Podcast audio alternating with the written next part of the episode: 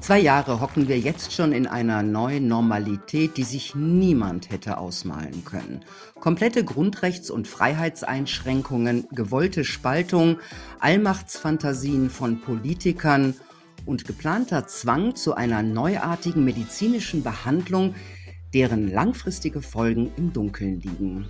Und das alles wegen eines Virus, das auch schon RKI-Chef Wieler mit einer Grippe verglichen hat. Was bringt nun 2022? Was ist mit unserer Wirtschaft, mit dem Mittelstand? Was geschieht mit unserem Bargeld? Was ist mit Meinungsfreiheit, mit Demokratie? In welches System läuft die Welt gerade und was ist unsere Rolle darin? Das bespreche ich mit einem Mann, der die Welt- und Finanzpolitik schon vor Corona äußerst kritisch begleitet hat. Jetzt den Punkt Preradovic. Hallo Ernst Wolf. Hallo, vielen Dank für die Einladung. Sehr gerne. Ich stelle Sie kurz vor. Sie sind Journalist, Finanzexperte, Buchautor, halten weltweit Vorträge und haben auch eigene Internetkanäle. Sie sind in Südostasien aufgewachsen, in Deutschland zur Schule gegangen, haben in den USA Philosophie und Geschichte studiert und beschäftigen sich seit Ende der 60er Jahre als Journalist mit Politik und Wirtschaft und da vor allem mit dem Finanzsektor. Sie sind Autor von einigen Büchern, darunter Finanztsunami, Weltmacht IWF und Wolf of Wall Street. Jetzt gerade haben Sie das Kinderbuch Friedrichs Traum von der Freiheit geschrieben. Darüber sprechen wir später auch noch. Jetzt erstmal zu diesem Jahr. Nach zwei Jahren Krisenmodus, was glauben Sie, was wird uns 2022 bringen? Bre beginnen wir mal mit der Inflation. Die liegt ja bei über fünf Prozent. Die Präsidentin der Europäischen Zentralbank Lagarde glaubt, das sei nur vorübergehend. Was glauben Sie? Ja, ich glaube, dass das eine äh, große Irreführung der Öffentlichkeit ist. Also diese Inflation lässt sich zurückführen auf das, was im äh, Finanzsystem in den letzten Jahren geschehen ist. Also man hat immer mehr Geld gedruckt und hat das zu immer niedrigeren Zinssätzen vergeben. Und diese, dieser Prozess hat sich im äh, vergangenen Jahr ganz extrem beschleunigt. Und vor allem ist dieser Prozess im Alltag angekommen.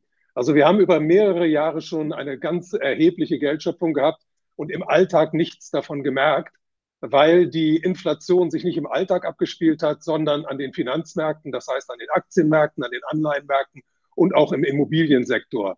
Aber jetzt mit dem letzten Jahr auch bedingt durch das Kurzarbeitergeld, durch die ganzen Ausgleichsgelder und durch die Lockdowns ist diese Inflation im Alltag angekommen. Und die wird sich nicht einfach wieder aus dem Alltag entfernen, sondern die wird in der Zukunft zunehmen, weil die äh, Zentralbanken auch gezwungen sind, immer mehr Geld ins System einzuspeisen. Und weil sie an einem historischen Punkt angekommen sind im letzten März, nämlich bei Null Zinsen. Das heißt, die können die Zinsen nicht weiter senken, weil das Bankensystem insgesamt nicht mit Negativzinsen leben kann. Sie können also nur noch Geld drucken oder Geld erzeugen per Mausklick. Und das muss in noch größerem Ausmaße geschehen, weil die Zinsen nicht weiter gesenkt werden können. Also wir müssen uns darauf einstellen, dass diese Inflation kein vorübergehendes Phänomen ist, sondern dass die lang anhalten wird und sich sogar verschärfen wird. Und wie hoch kann das gehen? Oh, das kann ziemlich hoch gehen. Also das kann in eine galoppierende über, übergehen und das kann später sogar in einer Hyperinflation enden. Also das gibt ja keine anderen Möglichkeiten mehr, dieses System aufrechtzuerhalten, außer durch besinnungsloses Gelddrucken. Und das wird äh, zurzeit ja überall praktiziert auf der Welt. Und dieser Prozess wird einfach zunehmen. Also wir müssen, wir müssen uns eingestehen, das System, unter dem wir leben, ist in seine Endphase eingetreten. Und es wird ja im Moment auch ganz bewusst in den Abgrund geritten. Also das, was wir seit zwei Jahren erleben, ist nichts anderes als die bewusste Zerstörung des Systems und die gleichzeitige Plünderung durch diejenigen, die die Hebel der Macht in der Hand halten. Also das System hat ausgedient, weil es nicht mehr funktioniert. Deswegen soll ein neues her. Ähm, in was für einem System wachen wir dann auf? Also wir werden in keinem System aufwachen, sondern uns wird ein neues System wahrscheinlich, äh, man wird versuchen, uns ein neues System aufzuzwingen. Und dieses neue System, also da wird im Hintergrund schon kräftig dran gearbeitet, das wird basieren auf den digitalen Zentralbankwährungen. Weil die Währungen, die wir bisher haben, das, die, die haben auch eine größere Wandlung durchgemacht. Also Währungen sind ja eigentlich im Grunde Gewährleistungen für einen bestimmten Wert. Aber das äh, gilt in unserem Finanzsystem schon lange nicht mehr. Seit 1971 haben wir es weltweit mit Fiat-Währungen, also mit Scheinwährungen zu tun, die durch keine realen Werte mehr gedeckt sind. Und dieser Prozess, also das hat jetzt insgesamt 50 Jahre gedauert, ist im Moment in seine Endphase eingetreten. Also die Währungen, so wie wir sie äh, kennen, die, die lassen sich auf Dauer nicht aufrechterhalten. Und deswegen muss ein neues System her. Und dieses neue System wird nicht von der Mehrheit der Menschen irgendwie geschaffen, sondern äh, wird im Moment im Hintergrund ausprobiert von denen, die die Macht in der Hand halten.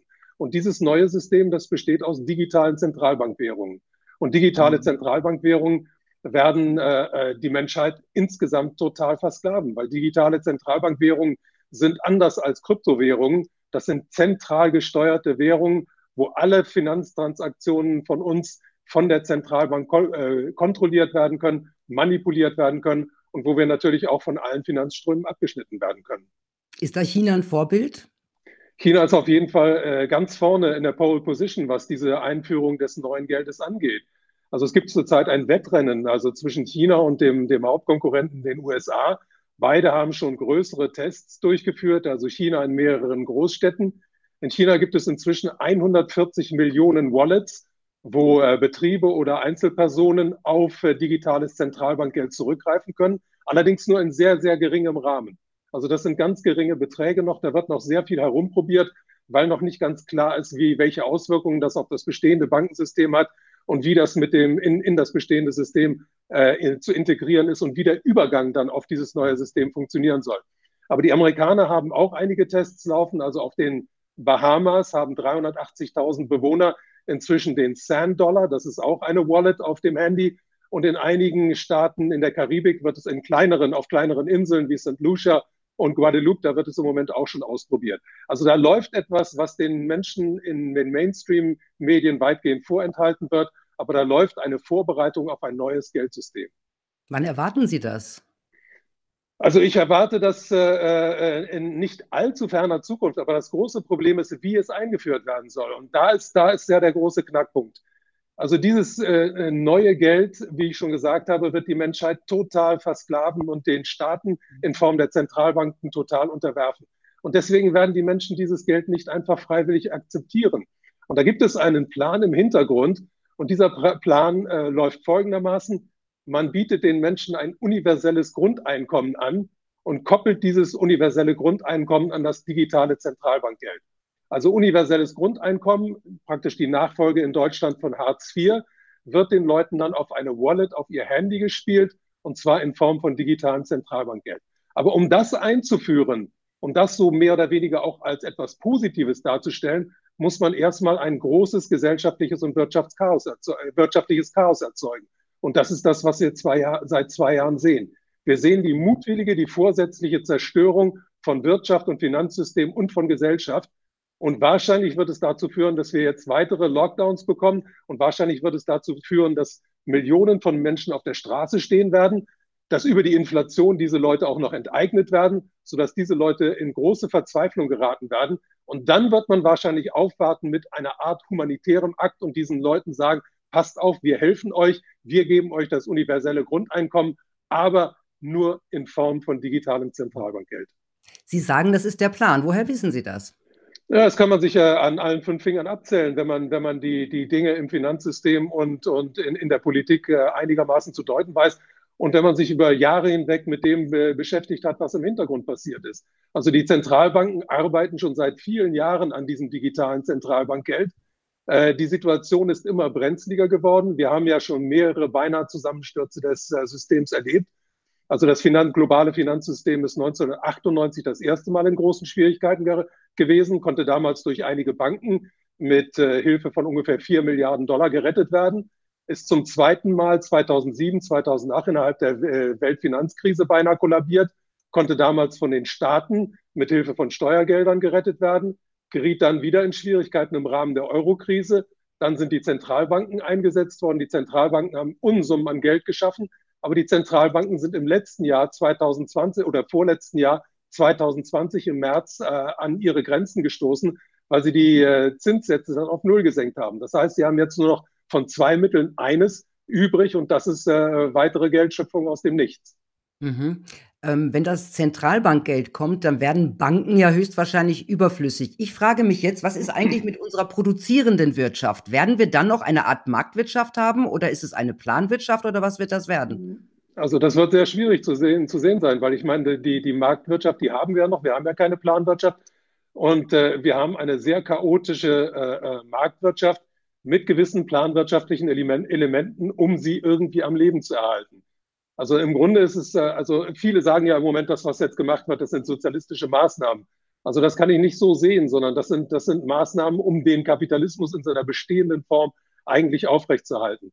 Das, äh, was die meisten Leute nicht verstehen, ist, dass die Zentralbanken, die dieses System ja mehr oder weniger von hinten dirigieren und leiten, dass die inzwischen nicht mehr frei handeln können. Und zwar spätestens seit der Krise von 2007, 2008 sind die im Grunde nichts anderes als Geiseln des digital-finanziellen Komplexes. Also unsere Welt im Moment ist, wird nicht von, von, von Politikern geleitet, die wird auch nicht von den Zentralbanken geleitet, sondern die wird geleitet von Leuten, die nicht gewählt sind und die im Hintergrund eine ungeheure äh, politische Macht an sich gerissen haben und ungeheuer natürlich viel Geld an sich gerissen haben und vor allen Dingen das zweite Gold unserer Zeit beherrschen und das sind die Daten. Also dieser digital-finanzielle Komplex, der besteht aus den fünf großen, an der Spitze aus den fünf großen Digitalkonzernen. Das sind Alphabet, Amazon, ähm, äh, Microsoft, Facebook und äh, äh, noch irgendwas mit A. Alphabet, Amazon und Apple. Apple ist auch noch dabei. Mhm. Das sind die fünf großen. Auf der digitalen Seite und auf der finanziellen Seite sind das die großen Vermögensverwaltungen. Also wir haben im Finanzsystem eine, eine große äh, Veränderung erlebt in den letzten 30, 40 Jahren. Also mit der Finanzialisierung, die ab den 70er Jahren eingetreten ist, haben zuerst die Investmentbanken sehr viel Macht bekommen. Dann durch die Deregulierung sind es die Hedgefonds gew äh, gewesen. Und äh, so ab ungefähr der Jahrtausendwende sind es die großen Vermögensverwaltungen, die heute den Ton angeben. Also an der Spitze stehen da BlackRock und Vanguard, Fidelity und State Street. Also alleine diese vier mhm. verwalten im Moment Vermögen von ungefähr 24 Billionen Dollar. Das ist also mehr als äh, die Amerikaner, die amerikanische Wirtschaft in einem Jahr an Dienstleistungen erbringt und an Waren produziert.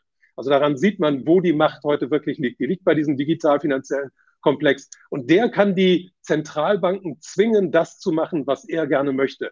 Also wenn äh, die Spitzen von Vanguard und von BlackRock irgendeinen Markt in, den, in die Knie zwingen wollen, dann können sie das innerhalb von 24 Stunden tun. Und außerdem sind die Zentralbanken inzwischen vollkommen von diesen äh, äh, Großunternehmen abhängig. Also der größte Berater der Federal Reserve, also der amerikanischen Zentralbank, ist BlackRock und der größte Berater der Europäischen Zentralbank ist auch BlackRock. Also wenn diese Zentralbanken neues Geld schöpfen, dann erzählt denen BlackRock, wohin diese ganzen Geldströme fließen sollen. Also wichtig, zu, um, um zu verstehen, was in der Welt vor sich geht, ist sich von der äh, Idee zu verabschieden, dass die Politik irgendwelche Macht hat, dass die Zentralbanken irgendwelche Macht haben. Das wirkliche Machtzentrum heute ist der digital-finanzielle Komplex. Und es ist doch auch so, dass die meisten äh, Medien, also weltweit gesehen, auch in, sagen wir mal, in den Händen der großen Vermögensverwalter sind, äh? oder wie Vanguard alles, und BlackRock. Alles ist in deren Händen. Auch die großen mhm. Digitalkonzerne, also Microsoft oder Apple oder Amazon, egal wen Sie da sehen, wenn Sie da mal nachgucken, die großen institutionellen Aktionäre, die größten, das sind immer BlackRock, Vanguard, State mhm. Street, Fidelity. Und das Gleiche gilt für alle Medien der Welt. Die sind alle inzwischen in den Händen dieser ganz großen. Also da gibt es noch einige kleinere. Da gibt es zum Beispiel die Bildzeitung ist in der Hand von, von KKR, einem Hedgefonds aus den USA. Aber jetzt müsste man vielleicht mal nachgucken. Wem wer, gehört KKR? We, wem gehört in Wirklichkeit KKR?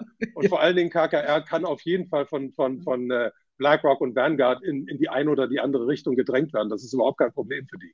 Mhm. Ähm, Sie haben gerade gesagt, die Politik hat nichts mehr zu sagen. Welche Rolle spielt die Politik? Wie müssen wir uns das vorstellen? Also die Politiker, die, die, die müssen sich dem beugen, was da, was da die, der digital-finanzielle Komplex äh, entscheidet.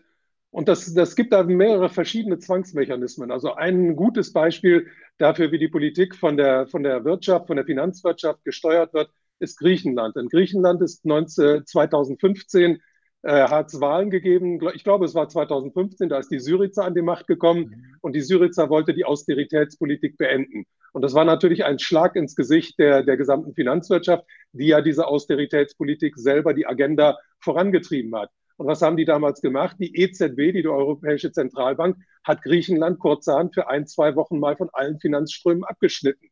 Und das Ergebnis war, dass Syriza anschließend das schärfste Austeritätsprogramm durchgesetzt hat, was je in Europa durchgesetzt wurde. Also da sind die Politiker innerhalb von wenigen Tagen umgefallen und haben genau das Gegenteil von dem getan, was sie im Wahlkampf versprochen haben. Wenn sie das nicht getan hätten, bin ich ganz sicher, wären sie ganz schnell abgewählt, äh, beseitigt oder abgewählt worden. Also da gibt es auch jede Menge Mechanismen, mit denen man Politiker in die Knie zwingen kann. Das muss nicht mal mit Gewalt sein. Da werden dann einfach Medienkampagnen äh, gegen diese Politiker gestartet. Da wird aus deren Privatleben irgendwas hervorgekramt und dann sind die ganz schnell weg vom Fenster.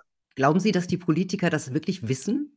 Ich weiß nicht, wie viele Politiker das wissen. Also ich, äh, ich denke aber, um Politiker zu werden, muss man ein sehr biegsames Rückgrat haben und auch ein feines Gespür dafür haben, was von einem verlangt wird. Und deswegen denke ich, es, es ist natürlich auch äh, gewollt, dass Politiker viele Zusammenhänge im Hintergrund nicht verstehen. Also mich haben in den letzten Jahren immer sehr verwundert die äh, wirtschaftlichen oder die finanzwirtschaftlichen Aussagen von Leuten wie Frau Merkel oder auch von einigen Finanzministern oder auch von hochrangigen anderen Politikern, die mir äh, gesagt, äh, zu verstehen gegeben haben, dass diese Leute dieses Finanzsystem überhaupt nicht durchschauen. Aber umso leichter sind sie ja zu führen. Also wenn ein Politiker das Gesamtbild nicht wirklich durchschaut und äh, nur Teile davon versteht, dann kann man ihn natürlich viel leichter in die eine oder die andere Richtung drängen. Haben Sie den Eindruck, dass Politiker heute ins Amt gehievt werden von außen? Stichwort Ja, auf jeden Fall. Ja? Ganz, ganz sicher. Also das konnte man jetzt im letzten Wahlkampf ja ganz wunderbar sehen, gerade an, den, an dem äh, Aufschwung, den die Grünen gehabt haben durch die viele Berichterstattung über die Grünen. Dazu muss man natürlich wissen, dass es im Hintergrund neben dem digital-finanziellen Komplex auch noch einige andere Organisationen gibt, die diesen digital-finanziellen äh, digital Komplex zuspielen. Und ganz, eine ganz wichtige Rolle spielen dabei die großen Stiftungen. Also das ist auf der einen Seite die Bill und Melinda Gates Stiftung, also die äh, finanzmächtigste Stiftung der Welt. Das ist aber auch auf der anderen Seite das World Economic Forum in Davos. Das World Economic Forum, in dem äh, seit 50 Jahren also die äh, finanzielle und die korporative Elite der Welt und die politische Elite der Welt zusammenkommt. Und dieses äh, World Economic Forum, das WEF, das bildet seit Anfang der 90er Jahre die politische und die korporative Elite der Welt aus. Und Frau Baerbock zum Beispiel ist einer von den Zöglingen dieses, die, die, dieses oder dieser, dieser Organisation. Sie ist, glaube ich, in der Klasse von 2020 und sie ist übrigens die erste Politikerin, die während ihrer Amtszeit noch von diesem äh, Forum weiter ausgebildet werden wird. Weil die Kurse liefen früher über ein Jahr, diese Kurse laufen äh, inzwischen über fünf Jahre, sodass wir also eine Außenministerin haben, die über dreieinhalb bis vier Jahre noch weiter vom äh, direkt gelenkt werden kann vom World Economic Forum. Also einige andere Namen nur, die von denen ausgebildet wurden. Äh, Emmanuel Macron, Sebastian Kurz, äh, Nicolas Sarkozy, Tony Blair, äh, Bill Gates, Jeff Bezos, also die gesamte Elite der Welt, auch in China. Jack Ma ist mit dabei. Dann sind auch Medienvertreter dabei, wie zum Beispiel Sandra Maischberger aus Deutschland. Also da wird also rund um äh, dafür gesorgt, dass die, die Medienbereichberichterstattung in die richtige Richtung geht und dass Politiker das tun, was die, äh, die, der digital-finanzielle Komplex von ihnen verlangt. Genau, und die sind dann gut vernetzt. Da passt ja auch der Wechsel des gestolperten äh, österreichischen Ex-Kanzlers Kurz gut rein, der ja jetzt in Silicon Valley äh, übergeht. Zum ähm, US-Investor Peter Thiel hat er angeheuert. Das ist, äh, ich meine, ich, ich habe gedacht, wow, ist das durchsichtig. Ja, es ist unglaublich, welche Dreistigkeit ja. da herrscht. Also Peter Thiel ist einer der Milliardäre, also einer der führenden Leute in diesem digital-finanziellen Komplex. Und dass der sich einen Politiker da gleich reinholt, um mit dem dann weiterzumachen, also das hätte ich auch niemals erwartet. Da hätte ich schon ein bisschen mehr Charme erwartet, aber offensichtlich äh, haben die das Gefühl, dass sie inzwischen so viel Macht haben, dass die, dass die äh, vollkommen schamlos handeln. Genau. Aber jetzt kommen wir mal zu unserer Rolle in diesem neuen System. Also unsere, äh, die Bürgerrolle, wir normale Menschen. welche Rolle ist uns zugedacht? Ja, uns ist da gar keine Rolle zugedacht. Also uns ist die Rolle von, von Konsumenten zugedacht. Weil Na, immerhin. Ein, ein naja, das, das große Problem ist, dass wir es dann noch, noch mit einem Riesenproblem im Hintergrund zu tun haben und das ist die vierte industrielle Revolution. Also wir erleben ja im Moment, dass die künstliche Intelligenz äh, allenorts überall übernimmt und immer mächtiger wird und äh, dass die künstliche Intelligenz dafür sorgt, dass in den nächsten Jahren also Millionen und Abermillionen von Arbeitsplätzen werden verloren ge äh, gehen. Also man muss sich nur überlegen, also meine, meine Lieblingsbeispiele sind da das autonome Fahren. Das autonome Fahren wird dafür sorgen, dass bis 2030 ungefähr 800.000 Berufskraftfahrer in Deutschland ihren Job verlieren. Oder das äh, jetzt über die Lockdowns eingeführte Homeschooling wird im Endeffekt dazu führen, dass man nicht mehr 800.000 Lehrer in Deutschland braucht, sondern dass man mit vielleicht 800 Lehrern auskommt. Und man kann die ganzen Kinder in den Schulen einfach vor Bildschirme setzen und dann reicht es, wenn man für jede Klassenstufe und für jedes Fach einen einzigen Lehrer anstellt. kann, man sie auch, kann man sie auch ganz gut indoktrinieren, wenn man das dann so wollte. Wunderbar. Und man kann mhm. alle Klassenarbeiten und alle, alle Hausaufgaben kann man über die künstliche Intelligenz mit Hilfe von vorgefertigten Tests kontrollieren. Und man kann die Kinder vor allen Dingen da an, an dieses ganze digitale System gewöhnen, sodass die dann wirklich äh, gute kleine Ja-Sager werden. Aber das sind wirklich alles Schreckensvisionen. Allerdings, das ist ein Prozess, der wirklich in vollem Gang ist. Und dieser Prozess ist natürlich schrecklich. Der wird dafür sorgen, dass unendlich viele Leute auf der Straße landen. Also der, der wird ja weltweit auch, auch stattfinden, also auch in den ganzen Entwicklungs- und Schwellenländern. Die sind natürlich noch viel härter betroffen als wir. Die sind ja auch in den letzten zwei Jahren viel härter betroffen gewesen als wir. Also es gibt ja etwa 1,5 bis 2 Milliarden Menschen, deren Lebensstandard gesenkt worden ist durch die Maßnahmen. Und es gibt ungefähr 150 bis 200 Millionen, die jetzt hungern, die vorher nicht gehungert haben. Aber wenn wir jetzt. Sehr viele Tote auch durch die Lockdowns äh, in den Ländern, wo Menschen mit einem Dollar pro Tag äh, auskommen müssen, wenn der wegfällt. Genau. Also da ist eine humanitäre äh, äh, Katastrophe von biblischen Ausmaßen angerichtet worden. Interessiert aber, hier aber auch keinen, ne? Offensichtlich nicht. Also die Politik macht ja an diesen Maßnahmen weiter, völlig ungehindert und verschärft die Maßnahmen jetzt im Moment, obwohl die, die, die Begründungen ja immer fadenscheiniger werden, obwohl ja die, die, die Zahlen, die uns vorher angedroht wurden von der ganz großen Gesundheitskatastrophe bis heute nicht eingetroffen sind und im Grunde sogar rückläufig sind. Trotzdem wird diese Agenda weiter verfolgt. Und das zeigt mir, dass hinter dieser Agenda, wo es offiziell ja um unsere Gesundheit geht, in Wirklichkeit um etwas ganz anderes geht. Es geht darum, dieses System zum Zusammenbruch zu bringen und ein neues System zu errichten. Aber mhm. nochmal zurück zu dieser vierten industriellen Revolution. Wenn so viele Leute ihren Arbeitsplatz verlieren, werden so viele Leute auch als Konsumenten ausgefallen, ausfallen. Und diese Leute müssen natürlich irgendwie am Leben erhalten werden und durchgefüttert werden. Aber nicht deswegen, um diesen Leuten zu ermöglichen, weiterzuleben, sondern weil man Konsumenten braucht, weil unsere Wirtschaft ist konsumgetrieben. Und genau deswegen wird man auch dieses universelle Grundeinkommen einführen. Es ist kein humanitärer Akt, sondern es ist ein Akt, um dieses System in seinem Endstadium noch eine Zeit lang weiter aufrechtzuerhalten. Aber das wird auf Dauer nicht funktionieren. Mhm. Ähm, erstaunlicherweise sind ja die Reichen in den letzten zwei Jahren viel, viel reicher geworden und äh, wir Bürger eigentlich ärmer. Ähm, Zufall oder ist das schon Plan auch? Nein, nein, das ist also garantiert kein Zufall. Also es ist ungeheuer viel Geld von unten nach oben gegangen. Es sind ja auch riesige Rettungsgelder gezahlt worden. Und das Ganze, was wir in den letzten zwei Jahren gesehen haben, ist ja, wenn man es mal ganz objektiv betrachtet, nichts anderes gewesen als ein riesiger historischer Angriff auf den Mittelstand. Also die ganz oben, die Großkonzerne haben sich in unvorstellbarer Weise bereichert. Also die haben einmal durch die Lockdowns gewonnen, also die, die großen IT-Konzerne haben riesige Gewinne eingefahren, weil natürlich die Leute durch diese Lockdowns alle gezwungen waren, entweder online zu kaufen oder Homeoffice zu machen oder Homeschooling zu betreiben. Und dazu braucht man natürlich die Geräte und die passende Software. Es wurden ungeheuer viele Zoom-Konferenzen abgehalten. Die ganzen äh, äh, Konzerne, die in diesem Bereich äh, arbeiten, haben ge gewaltige Gewinne eingestrichen. Also ich denke, dass Herr Bezos also auch unglaubliche Gewinne gemacht hat, hat ja auch einige mhm. hunderttausend Leute eingestellt im letzten Jahr. Also Amazon ist auf dem Weg, der größte Arbeitgeber in den USA zu werden, hat inzwischen 1,2 Millionen Angestellte. Also da, da ist eine, eine Umverteilung am Werk gewesen. Und das ganze neue Geld, was neu äh, äh, geschaffen worden ist, ist ja nicht an uns alle gegangen, sondern das ist an die Großen gegangen, zum Beispiel an die Autokonzerne, es ist an die äh, Luftfahrtgesellschaften gegangen, an die großen Touristikkonzerne. Ein gutes Beispiel, was ich immer gerne nehme, ist TUI. TUI hat insgesamt 4,8 äh, Milliarden an Entschädigungen enthalten, aber der, das einzelne Zimmermädchen, was irgendwo in Portugal arbeitet, oder der Fahrer, der auf Sri Lanka die Leute ins Hotel bringt, all diese Leute sind leer ausgegangen. Also da kann man sehen, dass es eine riesige Umverteilung von unten nach oben gegeben hat und das alles ist kein Zufall. Also ich erinnere da immer gerne an den Spruch von, von dem amerikanischen Präsidenten Roosevelt, der mal gesagt hat, nichts auf der Welt in der Politik passiert äh, zufällig. Wenn du genauer hinguckst, dann weißt du, dass alles geplant war. Und das, was wir im letzten zwei Jahren gesehen haben, das ist geplant gewesen. Wir wissen ja inzwischen auch von diesen ganzen Events vorher, Event 201. Wir wissen, dass die Rockefeller Foundation schon im Jahr 2010 ein äh, Lockstep-Szenario äh, veröffentlicht hat, in dem einzelne Schritte dieser ganzen Agenda vorweggenommen wurden. Also da ist im Hintergrund schon einiges geplant gewesen. Ähm, ich sehe ja im, im, im, Internet viele Bilder, das sind für mich fast schon Symbolbilder von feiernden Menschen, die bedient werden von Menschen mit Masken auf. Und ich habe so den Eindruck, äh, da werden Bürger zu Bediensteten gemacht. Äh, trügt mich das irgendwo? Ist das Nein, vielleicht denke, auch unsere Rolle? Ja, ich denke, das ist so die, die, die, die neue Zweiteilung der Gesellschaft, dass es äh, Leute gibt, die oben sind und Leute gibt, die unten sind.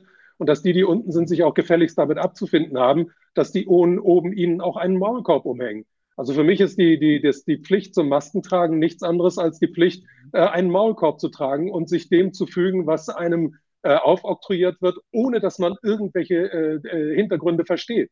Und wir wissen ja, dass diejenigen, die uns heute dazu zwingen, selber am Anfang der Krise gesagt haben, Masken bringen nichts. Also es ist wirklich eine ganz absurde Agenda, aber die hat, also im Moment muss man sagen, sehr viel wird uns unter, unter fadenscheinigen Gründen aufgedrückt. Aber da muss man dann immer genau dahinter gucken und dann wird man finden, es gibt andere Gründe. Und da gibt es bestimmt auch einige psychologische Mechanismen, die im Moment ganz gewaltig vorangetrieben werden, um die Leute zu hörigen kleinen Sklaven eines neuen Systems zu machen. Ja, man hat eh den Eindruck, dass äh, viele Menschen sich damit schon arrangiert haben, so nach dem Motto: „Staat, kümmere dich um mich, dann bin ich auch brav“, so das betreute Leben quasi als Sehnsucht, als, Ja, äh, menschliche ganz Sehnsucht. ganz sicher der Fall. Also, viele Leute haben natürlich auch Angst und viele Leute sind natürlich auch verzweifelt und viele Leute erkennen einfach auch ihre Ohnmacht, weil das ist natürlich eine Kraft und eine Macht, die es so in der Geschichte der Menschheit noch nie gegeben hat. Das hat es noch nie gegeben, dass einzelne Konzerne, dass wenige Menschen, wenn sie heute irgendwie äh, meinetwegen fünf Personen in einem Raum zusammenbringen. Wenn diese fünf Personen, das sind meinetwegen Larry Fink, das ist Bill Gates, das ist Elon Musk, das sind dann meinetwegen Peter Thiel und noch irgendein Milliardär, wenn die zusammen sind, dann haben die erheblich mehr Macht als alle Regierungschefs der EU plus dem amerikanischen Präsidenten, plus dem russischen Präsidenten und plus dem chinesischen Präsidenten. Also das hat es in der Geschichte der Menschheit noch nie gegeben. Und das ist ja teilweise auch offensichtlich gewesen. Also wenn ich mich daran erinnere, im letzten Januar ist dem amerikanischen Präsidenten Trump, der als mächtigster Mann, als, als Präsident, als mächtigster Mann, Mann der Welt gilt, ist dem der, der Twitter-Kanal abgestellt worden. Mhm. Da ist also eine, eine, ein IT-Konzern in der, in der Lage gewesen, dem vermeintlich mächtigsten Mann einfach den Mund zu verbieten und dem seine Follower wegzustreichen. Also daran sieht man, wer wirklich in unserer Welt heute äh, die, das Heft in der Hand hat. Mhm, und wir sind ja noch mittendrin. Also Digitalisierung spielt ja eine ganz große Rolle. Ähm, aber wo geht das noch hin? Stichwort Internet der Körper, der Buddies. Ja, das ist eine ganz schreckliche Entwicklung. Also das ist genau auch das, was ich äh, denke, was hinter dieser ganzen äh, Kampagne, dass man uns da mit irgendwelchen medizinischen Stoffen da, da belästigt im Moment, äh, mhm. was dahinter steckt. Also ich denke, das geht da um die biometrische Erfassung der Menschen. Also es ist so, dass, dass ähm, äh, die, die ganze Digitalwirtschaft natürlich davon träumt, dass sie jeden einzelnen Menschen auf der Welt digital erfassen kann, ohne dass dieser Mensch zum Beispiel sein Smartphone bei sich trägt. Und da gab es auch, und das ist ganz interessant, da gab es in äh, den Kreisen der Zentralbanken, als angefangen wurde, über digitales Zentralbankgeld zu sprechen, auch schon die Idee, dass man den Leuten ein Tattoo gibt, sodass man den Einzelnen auf jeden Fall immer identifizieren kann. Also am Anfang wurde von einem Tattoo gesprochen, dann wurde von einer Impfung gesprochen. Inzwischen sind, sind all diese ganzen Beiträge, die sind im Internet verschwunden. Aber ich denke, das ist im, im Grunde der, der, der Hintergrund dieser ganzen Kampagne, die im Moment läuft. Weil das würde es den, den, den großen Digitalkonzernen und auch den Finanzkonzernen natürlich sehr einfach machen. Außerdem könnte das dazu führen, dass man die zwei Milliarden Menschen, die im Moment noch nicht an der digitalen Welt und auch an der Finanzwelt teilnehmen, dass man die auch mit integriert. Man müsste diesen ganzen Leuten nur irgendwas äh, äh, injizieren, dass man sie biometrisch identifizieren kann. Dann kann man denen auch ein Konto geben und dann kann man denen auch dieses äh, äh, universelle Grundeinkommen zukommen lassen. Und dann hat man die in deren Augen perfekte Welt. Ist das schon der Transhumanismus, von dem auch Klaus Schwab schwärmt? Das ist genau dieser Transhumanismus. Also das ist die, die, die äh, Verbindung des, des einzelnen Individuums mit der digitalen Welt. Äh, das ist eine ganz, ganz grausame Entwicklung, weil das äh, widerspricht auf jeden Fall meinem Menschenbild, weil ich denke, dass die wichtigste Eigenschaft des Menschen die Selbstbestimmtheit ist. Also, dass er selbst über sein Leben entscheiden kann. Wenn wir allerdings mit dieser digitalen Sphäre verbunden werden, dann werden wir sehr schnell hilflos werden, weil die digitale, die, die, die künstliche Intelligenz inzwischen so weit vorangetrieben ist, dass wir Menschen mit dieser künstlichen Intelligenz nicht mehr mithalten können. Also ich erinnere in dem Zusammenhang nur daran, dass im letzten Jahrhundert es einen äh, äh, Schachkampf gegeben hat zwischen dem damaligen Schachweltmeister Karpov und äh, äh, ich glaube, dass das, äh, das Schachprogramm hieß Big Blue. Und das war das erste Mal, wo ein äh, künstlich generierter Schachcomputer äh, einen Menschen geschlagen hat. Und inzwischen gibt es weitere Generationen dieser Schachcomputer, die schlagen die Schachcomputer von damals mit 100 zu 0. Das heißt, heute, äh, deswegen spielen Schachweltmeisterschaften heute schon gar keine große Rolle mehr, ich weiß noch, dass ich zum Beispiel als Kind mit meinem Vater manchmal Schachpartien äh, äh, nachgespielt habe. Das wird heute alles nicht mehr gemacht, weil man heute genau weiß, kein Mensch kann diesen Maschinen mehr das Wasser reichen. Und das ist natürlich eine grausame Entwicklung, wenn man sich vorstellt, dass wir alle mit der digitalen Welt verbunden werden, diese digitale Welt aber viel weiter ist, viel schneller sein kann in bestimmten Entscheidungsprozessen als wir selber und uns dann durch das Leben lenkt und leitet. Nebenbei würde unser gesamtes, unser gesamter emotionaler äh, Bereich ja wegfallen, weil der würde ja dieser digitalen äh, Intelligenz vollkommen untergeordnet. Ja, man hat auch den Eindruck, dass äh, Zusammenkommen von Menschen nicht unbedingt gewollt ist. Das heißt, äh, dass der Kontakt eingeschränkt werden soll, der ja auch sehr, sehr wichtig ist eigentlich für Menschen. Also wir sind soziale Wesen. Ähm, ja, das, das, ist einfach diese irre Vorstellung dieser, dieser digitalen Nerds und zu denen gehören ja Leute wie Bill Gates und äh, Elon Musk. Also man muss ja sagen, das sind, das sind wirklich Irre, die da an der, an der Macht sind. Also man muss sich nur vorstellen, dass, dass ein Elon Musk davon ausgeht, dass man das Problem der Überbevölkerung dadurch bekämpfen sollte, dass man die Menschen auf andere Plan Planeten trans äh, transformiert. Also das ist so irre, diese Vorstellung.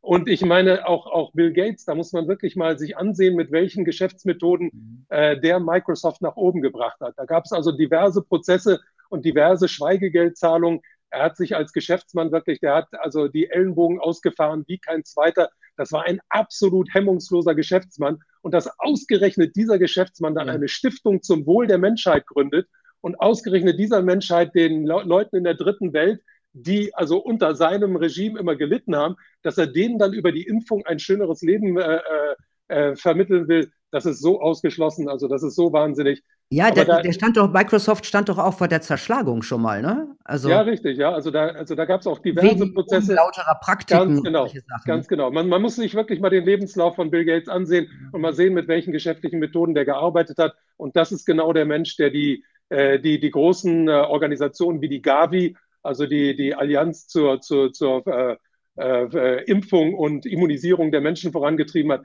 der aber auch Mitgründer war der, der äh, Better Than Cash Alliance, also der dafür sorgt, dass weltweit das äh, Bargeld abgeschafft wird, inzwischen unterstützt von über 34 Regierungen in der Welt.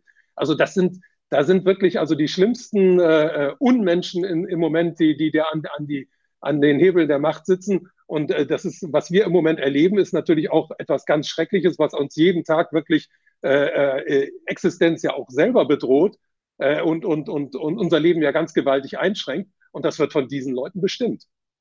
Das ist verrückt eigentlich. Ja. Ähm, kommen wir noch mal zum anderen Thema. In einem Artikel haben Sie geschrieben, Sie erwarten diesen Winter noch eine Energiekrise. Ähm, wie, wie könnte die aussehen? Diese Energiekrise wird be bewusst vorangetrieben, weil äh, zum einen werden in, sind in Europa, in, in Deutschland ja jetzt gerade äh, drei Kernkraftwerke zum äh, Jahresende abgeschaltet worden, ohne dass man äh, für Ersatz gesorgt hätte im, im Bereich der alternativen Energien. Zum anderen äh, haben wir sowieso eine Energieknappheit, die aber künstlich herbeigeführt wurde durch die ganzen Lockdowns, durch die ganzen Lieferengpässe und die ganzen zerbrochenen Lieferketten. Und da wird im Grunde im, im noch weiter dran geschraubt. Jetzt sind ja auch die Grünen an der Macht. Jetzt heißt es, dass wir nur noch auf alternative Energien zurückgreifen müssen, dass die Kohle weiter eingeschränkt werden muss. Also da wird ganz, ganz äh, systematisch daran gearbeitet, dass es zu einer weiteren Energiekrise kommt. Und dann äh, müssen wir wissen, dass diese Energiekrise natürlich auch ein Teil des großen Planes ist. Also wir werden durch Lockdowns, werden wir gezwungen, zu Hause zu bleiben. Dadurch wird die Arbeitslosigkeit vorangetrieben. Mit der Energiekrise werden die Leute noch weiter in die Enge getrieben. Und ich bin ziemlich sicher, dass irgendwann auch die großen äh, äh, Ausfälle im Internet da, dann auftreten werden. Das alles, was wir im Moment sehen, ist, dass die Leute in möglichst große Verzweiflung getrieben werden. Ich glaube, glaube sogar daran, dass man versucht, Bürgerkriege zu inszenieren um dann am Schluss mit der Wohltat des universellen Grundeinkommens aufzuwarten und dass man glaubt, so auf diese Art und Weise die Herrschaft des digital-finanziellen Komplexes zumindest noch über eine geschichtliche Periode hinweg retten zu können. Mhm, da könnten ja auch Blackouts dabei helfen. Ganz ähm, genau. Es ist ja so, dass die Diskussion über Blackouts, was mich so irritiert, äh, von Politikern angeheizt wird und vor allem von den Altmedien, auch hier in Österreich. Die Kronenzeitung hat über Tage immer wieder irgendwas von Blackouts geschrieben, ohne dass es einen gegeben hat vorher. Das ist natürlich sehr ungewöhnlich für ein Boulevardblatt. Ähm, mich macht sowas ziemlich misstrauisch. Also können Sie sich auch Blackouts als Mittel der Regierenden vorstellen? Absolut, absolut. Aber diese Blackouts, die die, äh, das ist, da müssen die Politiker das gar nicht versorgen, sondern da können die Digitalkonzerne versorgen. Also mein, heute ist alles den Digitalkonzernen unterworfen. Und das ist natürlich das Besondere an unserer Zeit. Also bis, bis, bis in, also wenn man die letzten paar hundert Jahre nimmt, da war immer Geld der entscheidende Faktor für, für, dafür, wer Macht ausüben konnte. Heute sind es die Daten und die Digitalisierung. Also wer an den Hebeln dieser digitalen Intelligenz sitzt, und das sind natürlich die Digitalkonzerne, die können alles abschalten. Also wenn ein Digitalkonzern einen anderen Konzern, einem anderen Konzern bei der Digitalisierung hilft, dann hat er natürlich Einblick in alle Geschäftsvorgänge, in alle finanziellen Transaktionen, aber auch in alle wichtigen weiteren Dinge. Also heute kann man, könnte, bin ich ziemlich sicher, dass man über irgendwelche Hackergruppen äh, ganze Energieströme äh, äh, da ab, abschneiden können und dass, dass man über irgendwelche trainierten Hackergruppen, und die gibt es in den Geheimdiensten garantiert zu, zu großen Zahlen, dass man auf diese Art und Weise äh, Energieengpässe erzeugen kann und dass man da auch Blackouts erzeugen kann. Mhm. Ja, ja, das war auch so mein Verdacht. Ähm, etwas, was ich Sie fragen wollte und was ich dich die ganze Zeit frage. Ähm, welche Rolle spielt eigentlich China in diesem großen Umbruch? Freund oder Feind des Great Reset? Ja, das ist eine ganz, ganz äh, vertragte Angelegenheit, weil in China tobt ein großer Machtkampf. Also in China tobt ein großer Machtkampf zwischen der Regierung, also der regierenden kommunistischen Partei und dem digital-finanziellen Komplex in China. Man wissen, wir wissen ja alle, dass Jack Ma der vom äh, World Economic Forum trainiert wurde, dass der kaltgestellt wurde. Alibaba, ne? Das ganz Chef. genau, ja, ganz genau. Mhm. Äh, wir wissen aber auch, dass äh, also ein ganz interessantes Phänomen war, im Mai letzten Jahres gab es eine Konferenz des International Finance Forums. Das ist so etwas ähnliches wie das WEF in Davos, nur unter der Leitung der chinesischen kommunistischen Partei. Und da hat der führende Kader, der zuständig ist für die Einführung der, des elektronischen Yuan, also der chinesischen digitalen Zentralbankwährung, da hat der gesagt, dass die chinesische digitale Zentralbankwährung möglicherweise auf dem Netz von Ethereum oder auf dem Netz von Diem herauskommen könnte. Diem wiederum ist die Nachfolgewährung von Libra und Libra ist die Privatwährung von äh, Mark Zuckerberg, also die mhm. Währung, die Mark Zuckerberg über, über Facebook, was ja jetzt Meta heißt, im letzten Jahr herausgeben wollte. Also da zeigt sich für mich, dass die chinesische kommunistische Partei im Hintergrund irgendwie eine Allianz offensichtlich gebildet hat mit dem westlichen äh, digital-finanziellen Kom äh, Komplex. Und das würde für mich auch Sinn machen, weil der äh, chinesische digital-finanzielle Komplex ist natürlich ein großer Konkurrent des westlichen digital-finanziellen Komplexes. Und der Westen, also die, die großen Digitalkonzerne im Westen, würden natürlich nichts lieber sehen, als wenn die chinesischen großen Konzerne in Schwierigkeiten geraten. Und da haben sie sich offensichtlich jetzt als Partner die chinesische Regierung, die chinesische kommunistische Partei ausgesucht. Wie dieser ganze Konflikt ausgeht, das kann ich im Moment nicht sagen. Aber ich vermute auch, dass dieser Konflikt etwas mit dem Abzug der Amerikaner aus Afghanistan zu tun hat. Die Amerikaner sind ja über Nacht aus Afghanistan verschwunden nach 20 Jahren, haben das gesamte Kriegsmaterial äh, dem vermeintlichen Feind da überlassen, haben keine der Luftbasen zerstört. Also das wäre das normale, der normale Rückzug gewesen, sondern haben alles den anderen überlassen. Und ich vermute, dass im Hintergrund die Amerikaner erpresst wurden von den Chinesen, dass die Chinesen gesagt haben, wenn ihr euch nicht zurückzieht, dann treten wir mit dem digitalen Yuan auf. Und das würde für die, die Amerikaner riesige Schwierigkeiten bedeuten. Sobald die Chinesen mit dem digitalen Geld voranpreschen, könnten die das nämlich auf internationaler Ebene tun. Also die sind ja über die neue Seidenstraße verknüpft mhm, mit dem gesamten Das heißt, die brauchen Nahen Afghanistan. Die brauchen Afghanistan im Grunde unbedingt. für die neue Seidenstraße. Mhm. Unbedingt, unbedingt. Und das ist ganz wichtig. Und die könnten also über die neue Seidenstraße auch den digitalen Yuan ganz schnell äh, in, herausgeben und hätten dann den digitalen Yuan nicht nur in China als neue Währung, sondern in der gesamten neuen Seidenstraße und auch noch in großen Teilen Afrikas. Also das würde den Chinesen einen riesigen Vorsprung vor den Amerikanern geben. Und ich vermute, dass die Amerikaner da äh, deswegen äh, so sang- und klanglos aus Afghanistan verschwunden sind. Mhm. Ähm, wenn die Verbindungen zwischen China und also der kommunistischen Partei in China und dem äh, digital-finanziellen Komplex so sind, ähm, kann es auch sein, dass diese, sagen wir mal, es, es gab ja ein paar Sperrungen von großen äh, Häfen in China wegen eines Corona-Falls oder eines positiven Corona-Tests, dass das auch im Grunde eine Absprache ist, um Lieferketten zu stören? Ja, da bin ich ziemlich sicher, dass das im Hintergrund der Fall ist. Also ich bin auch ziemlich sicher, dass es äh, kein Zufall ist, dass das Ganze in Wuhan in China angefangen hat und dass äh, der Westen dann sofort nachgezogen ist. Man darf sich ja nur erinnern, dass keine der Maßnahmen, die bis heute getroffen wurden, in irgendeiner Weise diese Krankheit jemals eingedämmt hat. Die Maßnahmen haben alle ganz andere Wirkungen gehabt, aber ganz verheerende Wirkungen, was die Wirtschaft und das Finanzsystem angeht. Und da haben sie natürlich einige Gruppen, die wir ja jetzt ein paar Mal benannt haben, ganz erheblich äh, bevorzugt und, und ganz, die haben ganz erheblich davon profitieren können. Und das sind natürlich die Leute, die jetzt im Moment wahrscheinlich im Hintergrund auch zusammenarbeiten. Und wenn jetzt Lieferungen aus China nicht kommen, hier weitere Lieferketten zusammenbrechen, dann wird genau diese Agenda weiter verfolgt, dass man hier alles zum Zusammenbruch bringt, in der letzten Phase des Systems alles noch plündert, um dann anschließend mit dem neuen System aufzuwarten. Also, irgendwie hört sich das schon ziemlich dystopisch an. Glauben Sie, dass es irgendwie noch eine Chance gibt, äh, das zu stoppen, diesen Systemwandel? Ja, ich glaube schon, dass es eine Chance gibt. Also, diese Chance besteht allerdings darin, dass man sehr viele Leute aufklärt. Aber die Zeit für Aufklärung war nie so, so günstig und so gut wie jetzt, weil immer mehr Leute erkennen im Moment, dass das Narrativ, das offizielle Narrativ vor ihren Augen zerfällt. Und wir sehen ja im Moment auch, dass die Proteste gegen das, was in, in, äh, in vielen äh, Ländern im Moment verfügt wird, dass die Proteste ganz gewaltig zunehmen. Und diese Leute werden mit der Zeit auch nicht nur erkennen, dass es hier um Gesundheit geht, sondern dass es ganz um ganz existenzielle Fragen geht.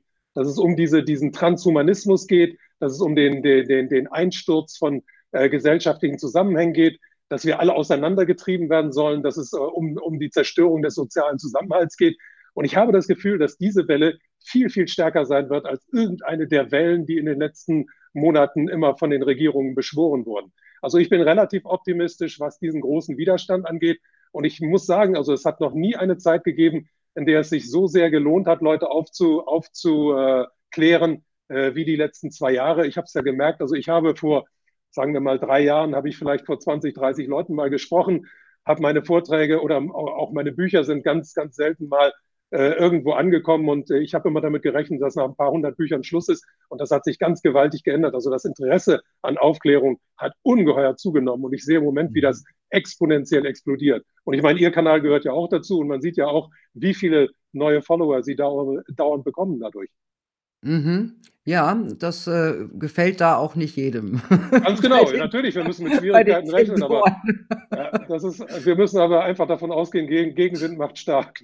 Ja, genau. Oh, zum Schluss machen wir noch was Schönes. Sie haben für Ihre ja. Enkelin ein Kinderbuch geschrieben, Friedrichs Traum von der Freiheit. Was möchten Sie den Kindern damit ver vermitteln? Warum haben Sie überhaupt ein Kinderbuch geschrieben? Also erstmal bin ich ja früher Drehbuchautor gewesen und habe ja früher auch sehr, sehr gerne so, so Fiktion gemacht. Und ich muss sagen, nach den ganzen Jahren, in denen ich jetzt diese Bücher über das Finanzsystem geschrieben habe und über diese ganzen politischen Umbrüche, die ganzen politischen Artikel, da stand mir das auch mal irgendwann bis ganz oben. Da habe ich gedacht, ich würde gerne mal wieder ein Drehbuch schreiben. Aber dann kam plötzlich diese, diese Idee auf, weil meine Enkelin Fragen gestellt hat. Also die hat mich dann gefragt, warum müssen wir Masken tragen, warum dürfen wir in die Geschäfte nicht rein. Äh, dann hat ein, ein Polizist uns auf der Straße angesprochen und sie sogar mit ihren sechs Jahren aufgefordert, auch eine Maske zu tragen, weil das eine Zeit lang hier in, äh, in äh, unserer Einkaufszone hier Pflicht gewesen ist.